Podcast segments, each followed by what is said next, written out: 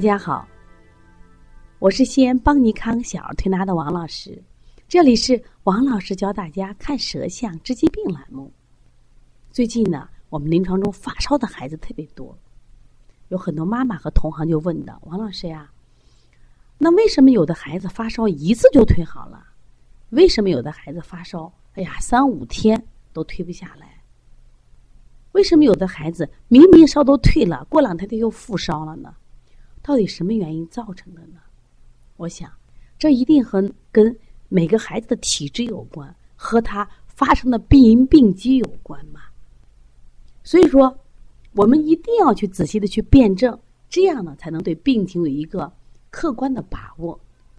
不管妈妈和同行都不着急了吗？那今天呢，我就想借我们小满和小庞的舌象来给大家分析一下这两个宝宝。是同一天来到邦尼康的，小满是中午，幼儿园老师给妈妈打电话说小满今天发烧了，身体精神也不好，妈妈二话不说直接到幼儿园接来就对我们带到我们这儿了。我一看啊，小满呢，因为精神不好，他自己喊的头疼，应该是外感引起的发烧。那仔细检查他的咽喉呢，也有什么呀？咽峡疱疹发的这个迹象。妈妈一讲，哎，昨天我带他去大雁塔玩去了，可能是受风了，因为这两天西安特别冷啊。所以说，我说外感为主，这个孩子呢，你看积食，从舌象看积食的并不严重，重点来做。但是当时这个孩子有个什么象，就发烧的时候，他会出现这个四肢凉，然后身上烫这种现象。我说呢，我们先解决四肢凉的现象，先让他疏通四肢，让他热起来。另外呢，从幼儿园接回来的孩子，虽然积食的症状。不明显，程度不高，但是也会有。我们用开塞露先让他拉一下，孩子也拉的很多啊。另外呢，我们用了外感手法。那这个小孩当天晚上烧就退了，退了以后呢，第二天呢他还来，来了以后呢，妈妈说虽然不烧了，但身体还是有这个热象啊。我说我们又给他，因为发发高烧嘛，我们又给他做了一些滋阴的手法。我说发高烧孩子身体会缺水，又做了一些滋阴呀、健脾扶正的手法。连续调了三天，这个孩子恢复就特别好。这个小庞呢，来我们这时候呢，虽然跟小满是同一天，但他的发烧呢是在前一天就开始了，就发烧第二天来到我们这儿了。那么这个孩子经检查呀，他也有外感症状流鼻涕，也是咽峡疱疹，咽峡疱疹的程度就要比小满高，因为他那个点点呀，它就会多一些。而且你们看舌象，最大的区别在哪里？也就是说。小庞的舌象比小满是不是要明显的要积实的多啊？你看中间是不是非常厚？而且从舌形来说，那么小庞的舌象两侧是不是要比它高起？前面的点点，你看我们所谓的点是不是也很多？甚至还有一点什么呀？瘀点，你看小黑点，除了一些气质点、草莓点，还有一些瘀点，那就是说它明显的程度积实的程度。体内淤积的程度要远远超过小满。当时他发烧的时候，也是出现了四肢凉、四躯干烫。在这里处理方法，我们跟小满一样，但是我们给他多加了什么呀？消食导滞的方法，因为他也有外感，我们也做了外感手法。这个孩子当天晚上烧也退了，妈妈都很开心呀。哟，王老师你好神。那么，但是呢，到了第二天晚上。小满就没烧了，可是小庞又烧起来了。虽然温度不高，妈妈又来，王老师，你看昨天晚上烧都退了，怎么又烧了？那很正常呀。我说，你看人家娃娃积食不厉害，你的娃娃积食厉害吗？积食没有消到嘛。再一个，你的孩子咽峡疱疹的程度也比他严重。我说，那么你在第一天的时候，你用了什么方法？妈妈说，第一天发烧，他紧张呀。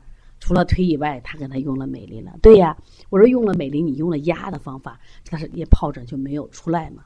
他已经积的很久很久了，这疱疹让他发出来。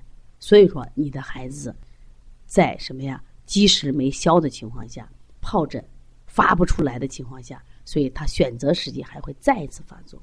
因为天气很寒冷呀，所以说一不丁点儿不注意，就可能二次在外感。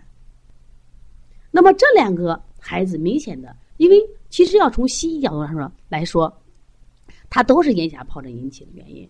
从中医来说，它都有外感症状，但是呢，我们从舌象上看出了不同，也就是说，小庞的积食要严重多。同时，那么小庞积食严重，它的脾胃功能正气就要比小满差得远，所以说它的发烧时间就会相对长一点。所以以后遇到发烧啊，你记住一个周期，一般在三天到五天。所以你不要急着一次退烧，要一次退烧有纯粹的外感，有可能纯粹的积食一次把它拉完就退了。但是，一般我们小孩的发烧呢，都不是，他都是什么呀？既有积食，还有外感，可能还有一些情绪的问题。所以说呢，说一两次退烧的事情有，但是都很很难见到。大多数的小孩。都是在三天或者四天、五天这种发烧，但是还要记住一句话：病来如山倒，病去如抽丝。所以家长包括我们推拿师都要对疾病有一个这样的心态，不要着急，只要我们诊断清楚，病一定会治好的。但治疗过程中却不能因为你急于求成，手法太重伤了孩子。特别是当孩子，比如说。当时第一天来的时候，他四肢凉，浑身烫，那我们一般都不用退烧方法，我就让他先四肢热起来，只要热起来，温度自然就降下来，这不伤孩子吗？因为发烧大多是气机不通，是积食的不通，让他拉出来，是气机的不通，我们通过疏通这些关节，疏通这些气机，它不就通了吗？通了，烧自然就退了嘛。所以说呢，希望大家呢好好学舌诊。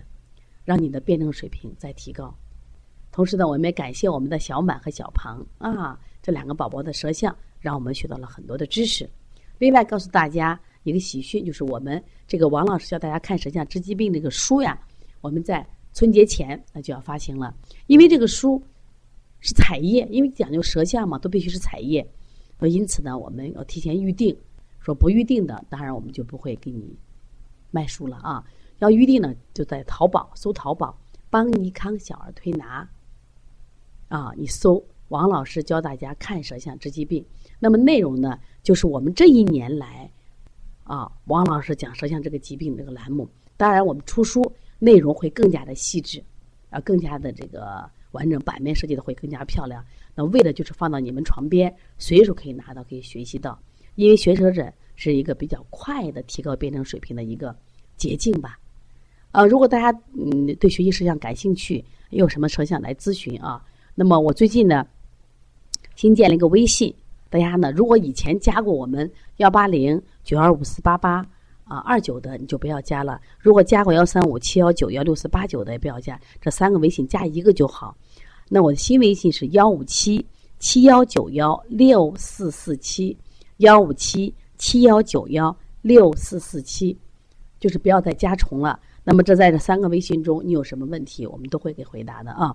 最近很多人加我们没有加，就是因为我们微信晚了啊。那么另外呢，这个如果你有什么课程要咨询的话，我们在十一月十号，二零一七年的最后一期的开店班和十二月份我们即将开展的讲师班课程啊，都在报名中。你们可以加包小编的微信幺八零九二五四八八九零。好，谢谢大家。